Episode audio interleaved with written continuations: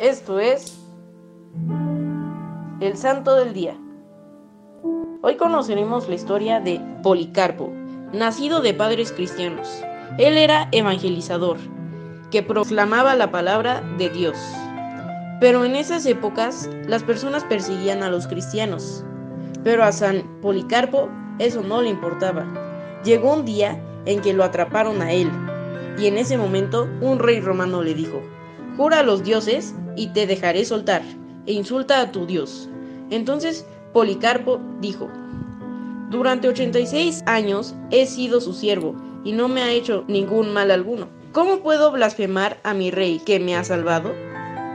Después fue amenazado con fieras y luego con fuego, pero Policarpo dijo, Tú me amenazas con fuego, que arde un rato y luego se apaga pero tú no sabes del fuego del futuro y del castigo eterno, que está reservado para los invivos. ¿Por qué te demoras? Hazlo cuando quieras. Él fue quemado vivo porque estaba dispuesto. Te invito a que estés dispuesto a dar todo por Dios. En nombre del Padre, del Hijo, del Espíritu Santo. Amén. Padre nuestro, que estás en el cielo, santificado sea tu nombre.